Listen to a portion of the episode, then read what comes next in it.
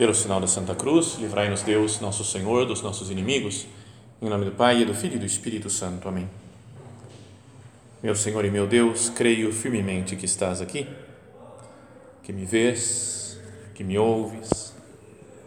Adoro-te com profunda reverência. Peço-te perdão dos meus pecados e graça para fazer com fruto este tempo de oração. Minha Mãe Imaculada, São José, meu Pai e Senhor, meu anjo da guarda, intercedei por mim.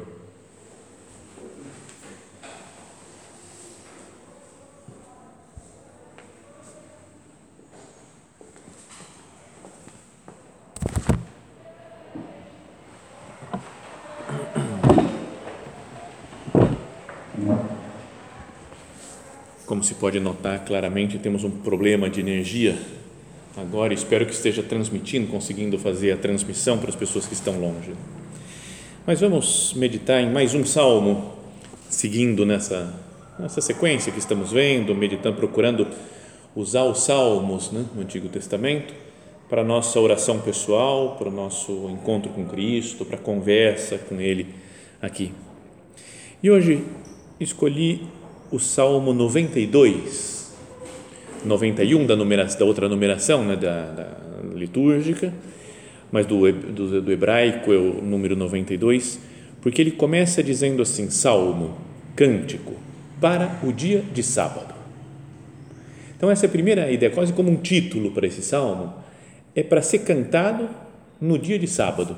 Como hoje é dia de sábado, acho que é bom que a gente pare para pensar, para meditar, fazer a nossa oração sobre ele. Mas também a gente sabe que para o judeu é, o sábado não é um dia qualquer, né?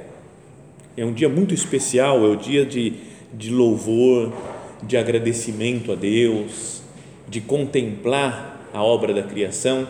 Não é? Fala lá no livro do Gênesis que Deus foi criando o mundo, primeiro dia, segundo, terceiro, e no sétimo dia, no sábado, ele descansou né, e contemplou toda a obra que havia feito. Então, é um salmo de louvor e agradecimento. Nós vimos outros que era de salmos de, de, de penitência, né, penitencial, de pedir perdão. Vimos outros salmos que são de, né, de, de ira, né, de vingança, outros de abandono e confiança em Deus. Esse é um salmo de louvor a Deus.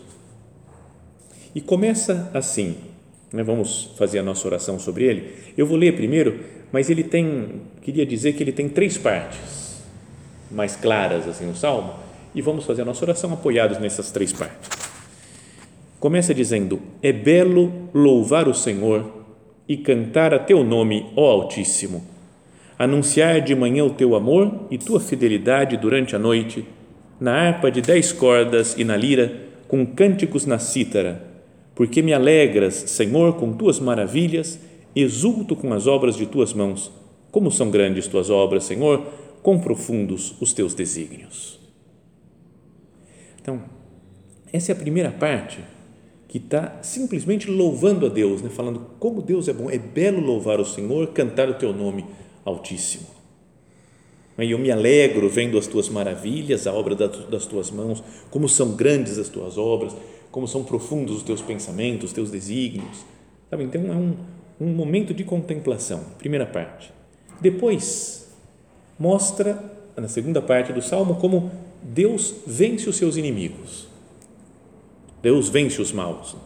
Fala, continua dizendo então: o homem insensato não compreende isto. O homem insensato não, não vê que as obras do Senhor são grandes. O nécio, o estulto, não entende se os pecadores brotam como erva e florescem todos os malfeitores, aguarda-os uma ruína eterna. Mas tu és excelso para sempre, ó Senhor, porque teus inimigos, Senhor, teus inimigos perecerão, serão dispersos todos os malfeitores. Então, a primeira parte, um louvor a Deus pela obra da criação, por tudo que ele fez. A segunda, ele fala: tem gente que não, não, não reconhece essa obra da criação, são os inimigos de Deus, mas Está falando, não dá bola para eles. São gente sem, sem consciência, sem noção, estultos, nécios, insensatos. Porque Deus é maior, teus inimigos perecerão. E depois a parte final do salmo fala que Deus é a nossa fortaleza. O fato de estar com Deus me faz vencer os inimigos também e poder louvar Ele para sempre, por toda a minha vida. Então continua dizendo: Tu me dás a força de um búfalo, tu me unges com óleo fresco. Meus olhos desprezaram meus inimigos, meus ouvidos ouviram falar dos malfeitores que me desejavam o mal. O justo crescerá como a palmeira, como o cedro do Líbano se elevará. Plantados na casa do Senhor, crescerão nos átrios do nosso Deus. Mesmo na velhice darão frutos, serão cheios de seiva e verdejantes, para anunciar quão reto é o Senhor, meu rochedo, nele não há injustiça. Então, essa é a terceira parte. Né? Então, primeiro, louvor a Deus. Segundo, Deus vence os inimigos. E o terceiro, Deus nos dá sua fortaleza. Se nós vivemos com Ele, nós também vencemos os inimigos. Então, vamos com calma, né? pensar em cada uma dessas das frases que aparecem aqui. É belo louvar o Senhor e cantar a teu nome, ó Altíssimo, anunciar de manhã o teu amor e tua fidelidade durante a noite. Não é que só de, só de manhã ou do, só durante a noite, quando na Bíblia aparece isso daqui, né, no, ao sair ou entrar de casa, isso, né, ou de manhã e de noite, significa a abrangência total de todos os tempos, né, de 24 horas por dia, sete dias por semana. É belo louvar o Senhor e cantar a teu nome, Altíssimo. Mas isso é recordado especialmente para o dia de sábado, né? para nós, agora para os cristãos, no dia de domingo, é quando nós paramos para contemplar Deus, para contemplar a obra divina da criação e louvar o Senhor. Então, uma primeira coisa para meditar é: será que nós não louvamos pouco a Deus? Não é que a gente para pouco tempo, acho, para, para engrandecer o Senhor, só falando, meu Deus, que maravilha o que você fez. Quanto é belo tudo que está acontecendo, tudo que ocorre na minha vida. Não é? Nós perdemos pela correria do dia a dia, pela pressa, pela rapidez de informações que a gente tem né, no mundo que a gente vive super conectado, informações para lá e para cá, internet, a gente pode entrar numa correria louca, né? externa e interna, e não parar para admirar a obra do Senhor. É conhecida aquela história, né? já falei em alguma outra meditação, de um grande físico do século passado, Enrico Fermi, talvez acho o melhor, maior físico da, da Itália, né? e um dos grandes, assim, nível, nível Einstein quase assim, super top, né? Enrico Fermi ainda que não seja tão conhecido de quem não é da área. Assim. Mas esse homem teve uma época que estava trabalhando muito e deu uma pifada na cabeça dele lá, trabalho, trabalho, trabalho, trabalho, trabalho, e teve que descansar. Né? Então falou, ó, vai para vai uma fazenda lá que ele devia ter no norte da Itália e descansa. Então ele ficou lá sem fazer nada, nenhum cálculo físico mais, ele ficou um tempão lá descansando. E um dia ele estava à noite, depois do jantar, contemplando as coisas, viu uma conversa de uns camponeses que trabalhavam lá na fazenda e estavam deitados no chão, batendo papo, depois do jantar. E aí eles olhavam para o céu à noite, imagina um céu do, sei lá, 1940, por exemplo, numa fazenda, descampado, à noite, no norte da Itália. Deve ser um céu maravilhoso, uma coisa incrível. E um dos camponeses falou para o outro, olhando, falou, ah, e depois tem gente que diz que Deus não existe. Olha que absurdo. Só por contemplar a maravilha da criação. E o Fermi, que era um gênio de cabeça, falou: tem muita gente super inteligente que trabalha comigo dia a dia e que não percebe isso que um camponês percebeu. Como é evidente, contemplando o mundo, a presença de Deus, né? como Deus criou tudo, como Deus governa o mundo. Então, para isso, para ele chegar nessa conclusão, ele precisou ir descansar, se afastar um pouco das coisas e contemplar o céu. Aqueles camponeses lá, para nossa visão agora, falou, os caras estão perdendo tempo, né? Oh, cara, vamos trabalhar, vamos produzir. Você tem que acordar cedo amanhã, camponês. Vai dormir cedo, porque você tem que acordar cedo amanhã, porque tem trabalho. Tem que, né? a gente pensa muito na produção, em conseguir resultado. E o que aqueles homens faziam é contemplavam a obra de Deus e chegavam à certeza da existência de Deus. Aqui fala, né, que é belo louvar o Senhor, cantar a teu nome, Altíssimo, anunciar de manhã o teu amor e a tua fidelidade durante a noite. Porque me alegras, Senhor, com as tuas maravilhas, exulto com as obras das tuas mãos. Então, não temos tempo, às vezes, né, pela nossa correria, tempo de dedicar-nos à oração, à contemplação. Vivemos sempre em trabalhos e compromissos, gente nos cobrando, tem que fazer isso, tem que fazer aquilo, tem horário para as coisas. Será que é? Eu não me deixo levar muito por essas, por essa exigência do mundo atual, da correria do mundo atual, e deixo de contemplar o Senhor? Aqui fala, eu me alegro, me exulto, eu exulto ao contemplar as obras de Deus? Que seja uma pergunta de exame de consciência para cada um de nós. Eu me alegro vendo as obras de Deus. Me alegro ao conversar com Ele, estar aqui diante de Jesus, falar, Senhor, que bom eu ter essa possibilidade de estar aqui na Sua presença. Que bom poder participar da Eucaristia. Fico contente com as coisas do mundo, com as coisas que eu vejo entre as pessoas, como que é né? o, meu, o meu ser agradecido, o saber contemplar e admirar as coisas? Quantas coisas a gente tem na vida para agradecer? Se a gente fosse listando, pode ser um exercício bom para fazer. Coisas para agradecer. E vai, vai escrevendo. Sei lá, nossa vida, o fato de existir, a nossa família, que por melhor ou pior que seja, por problemas que toda família tem, sempre nascemos numa família, a fé, as luzes que Deus nos dá, a saúde, que pode ser melhor ou pior, né, cada um, mas temos saúde, temos comida, tanta gente que morre de fome, né? milhares de pessoas hoje morrem de fome. Se a gente for procurar na internet, isso daí é um número assustador, né? de, da ordem de esse ano ter morrido perto de, acho que são 10 milhões de pessoas de fome. É algo assustador. É, é, é, Cara, e eu não estou no grupo desses que morreram de fome. E nem me lembro de agradecer a Deus por ter um dinheiro para comprar uma comida. Meus amigos, é? amizade, a alegria da amizade, o trabalho, o estudo, a ajuda que as pessoas me, prestam, a tecnologia, que falei do mundo correndo, mas é, é muito boa a tecnologia, não é uma coisa que ajuda mesmo a vida e a comunicação não poderia agradecer mais a Deus? Ser pessoa agradecida. Primeiro ponto desse salmo, né? porque vê a maravilha das obras de Deus e exulta com aquilo, se alegra. Podia ser, não sei, algo para a gente mudar mesmo ao meditar nesse salmo, como fruto dessa meditação nossa. Agradecer mais. Né? Agradecer a Deus, em primeiro lugar, mas agradecer aos outros também. Falar mais vezes, obrigado, pai, obrigado, mãe, obrigado por um amigo, valeu.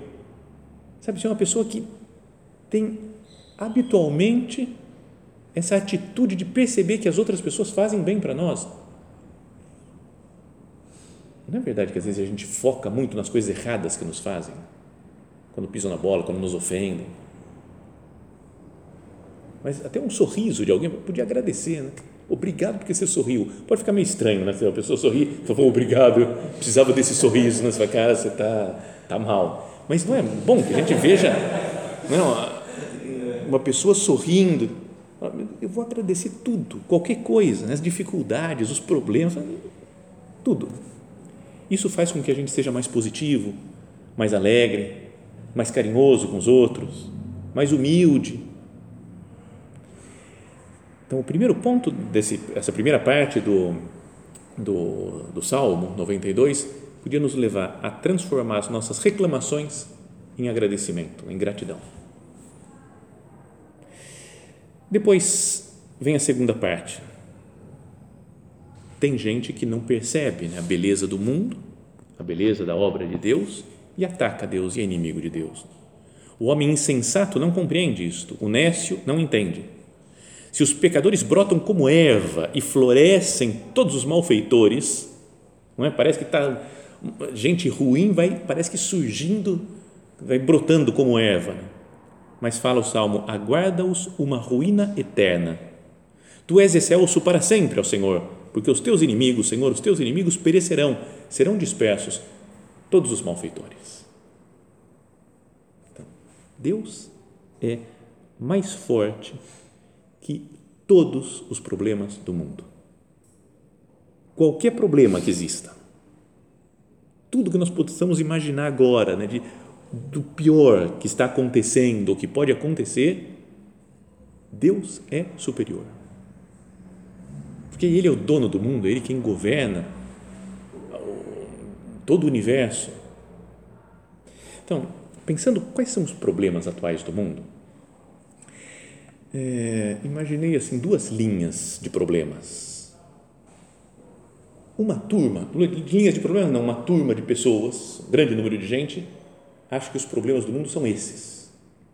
E outra turma de pessoas acha que os outros, as outras coisas são esses problemas. E acabam brigando entre si. E aí o problema fica maior, porque existem todos esses problemas que as pessoas falam, e ao mesmo tempo existe briga para ver se quem tem razão e quais são os problemas mais importantes. Uma dessas linhas, os problemas são coronavírus, pior coisa do mundo de todos os tempos, um vírus que está matando a humanidade. Segundo, é, outro problema dessa mesma turma, fascismo, que é um problema de fato, né? tem muita gente fascista e que quer pisar nas pessoas. Racismo, machismo, homofobia, xenofobia. Esses são, tem muita gente, e são coisas reais mesmo, racismo, machismo, homofobia, xenofobia, são, são problemas, e tem um monte de gente que pensa, esses são os grandes problemas da humanidade. E a turma oposta diz, o problema é comunismo, nova ordem mundial, falta de liberdade agora, lockdown. Uns falam, o grande problema é o coronavírus. Não, outro grande problema é o lockdown, que fecha, tira a liberdade das pessoas o politicamente correto e a cristofobia que existe. Estão destruindo igrejas em todos os lugares, em todos os países, por aí tem, graças a Deus, acho que aqui no Brasil ainda não, mas em China, Chile, Argentina, na Europa, em vários lugares.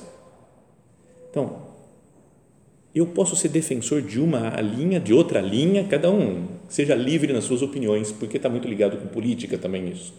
Mas esses problemas todos são, são coisas reais que acontecem, em maior ou menor medida coronavírus, fascismo, racismo, machismo, homofobia, xenofobia, comunismo, nova ordem mundial, falta de liberdade do lockdown, politicamente correto e cristofobia. E aí cada um pode pensar em outros problemas.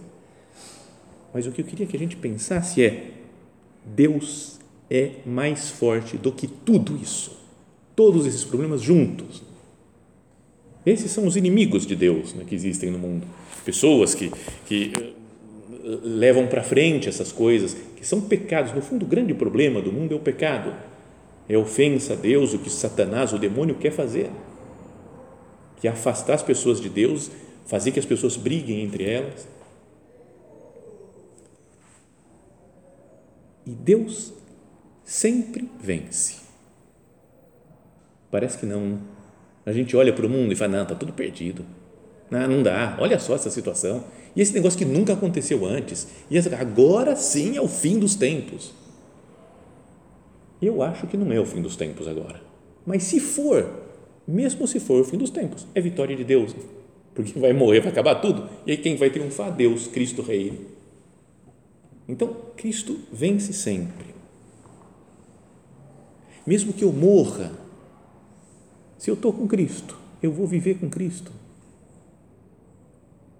Então, não deve nos dar segurança ouvir isso né? e repetir e fazer oração com essas palavras. O homem insensato não compreende isso, o nécio não entende. Né? Para de ver as belezas de Deus para ficar nessas brigas, nessas desavenças, no que tem de errado no mundo, nos problemas, nas catástrofes. Os pecadores brotam como erva e florescem todos os malfeitores mas aguarda-os uma ruína eterna. Tu és excelso para sempre, ó Senhor. Teus inimigos serão dispersos, todos os malfeitores.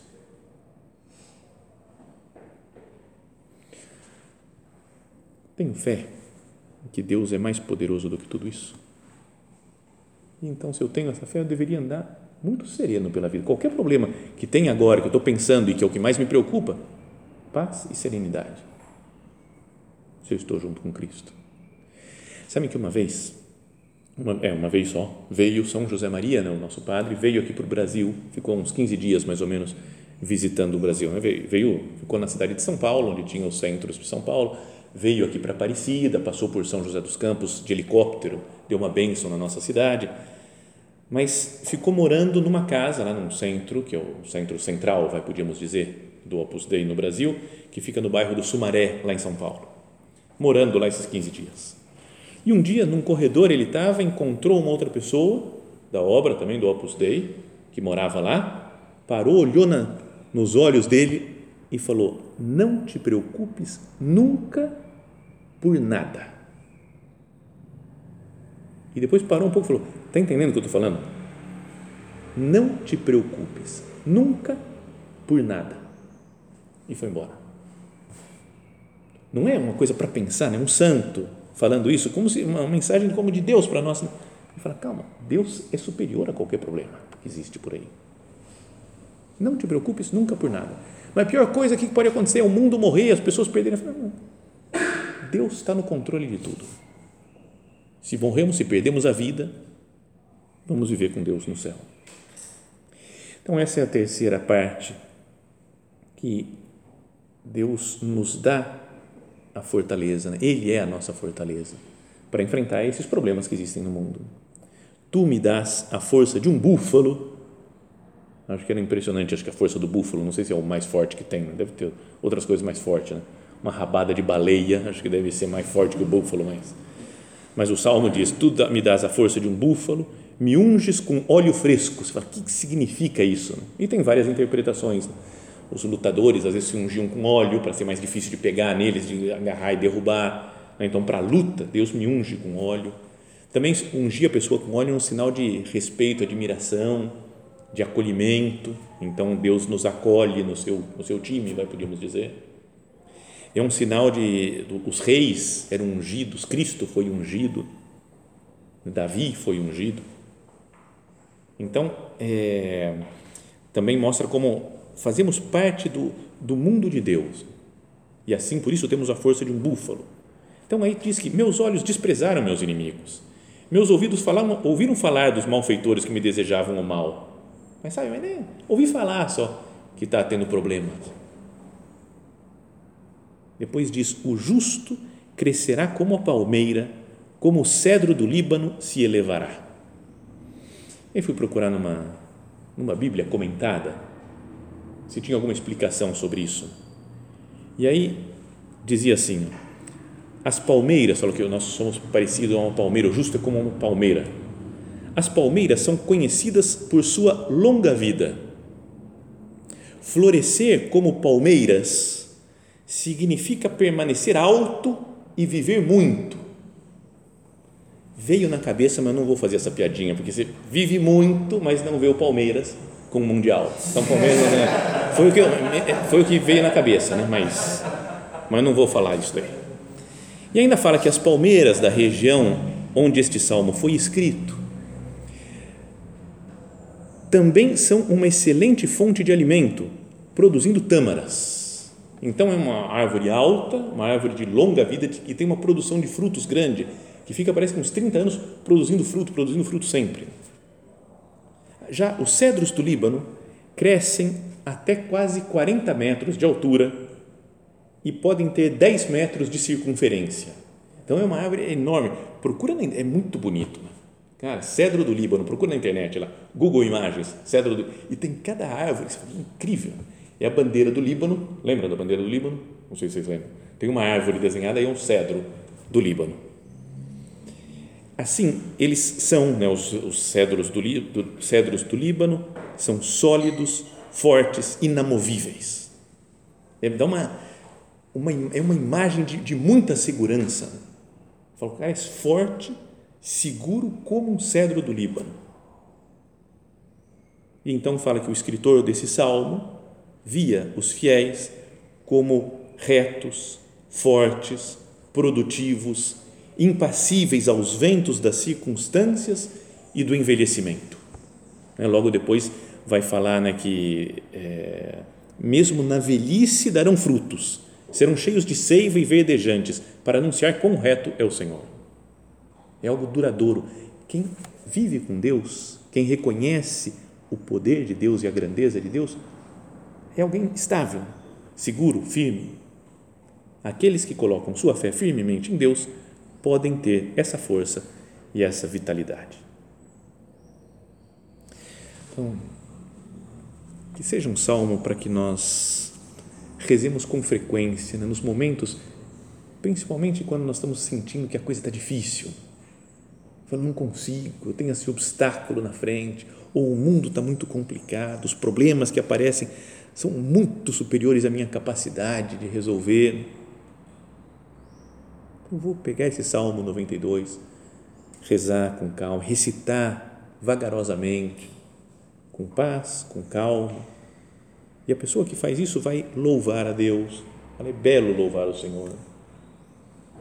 Proclamar a tua grandeza, Senhor. Vai adquirindo uma visão mais correta e profunda das coisas. Não fica naquilo que lhe falam só, né? Ouve uma notícia aqui, ouve outra notícia ali, vai mudando de opinião. Não, acho que agora é assim, não, deve ser assim. Não.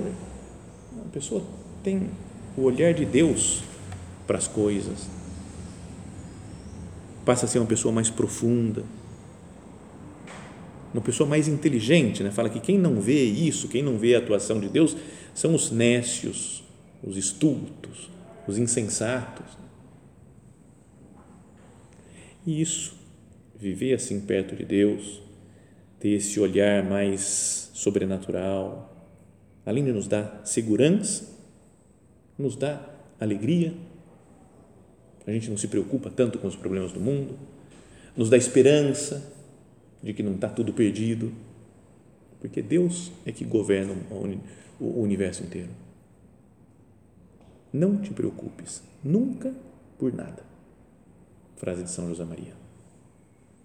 É belo louvar o Senhor e cantar a teu nome, ó Altíssimo, anunciar de manhã o teu amor e tua fidelidade durante a noite, na harpa de dez cordas e na lira com cânticos na cítara, porque me alegras, Senhor, com as tuas maravilhas, exulto com as obras de tuas mãos. Como são grandes tuas obras, Senhor, quão profundos os teus desígnios. seja um salmo para nós contemplarmos a Deus. Né? Salmo para o dia de sábado, diz. Para nós, pode ser para hoje, para o dia de domingo, e contemplar mais a, a obra da criação. Que não, não deixemos passar um domingo como um dia qualquer na nossa vida. Vamos terminando né, a nossa meditação pedindo a Maria Santíssima, que é a nossa mãe, que ela nos, nos lembre disso.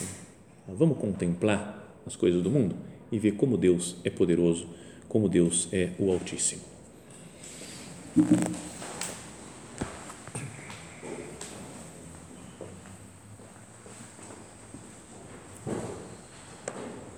Dou-te graças, meu Deus, pelos bons propósitos, afetos e inspirações que me comunicaste nesta meditação. Peço-te ajuda para os pôr em prática. Minha Mãe Imaculada, São José, meu Pai e Senhor, meu anjo da guarda, intercedei por mim.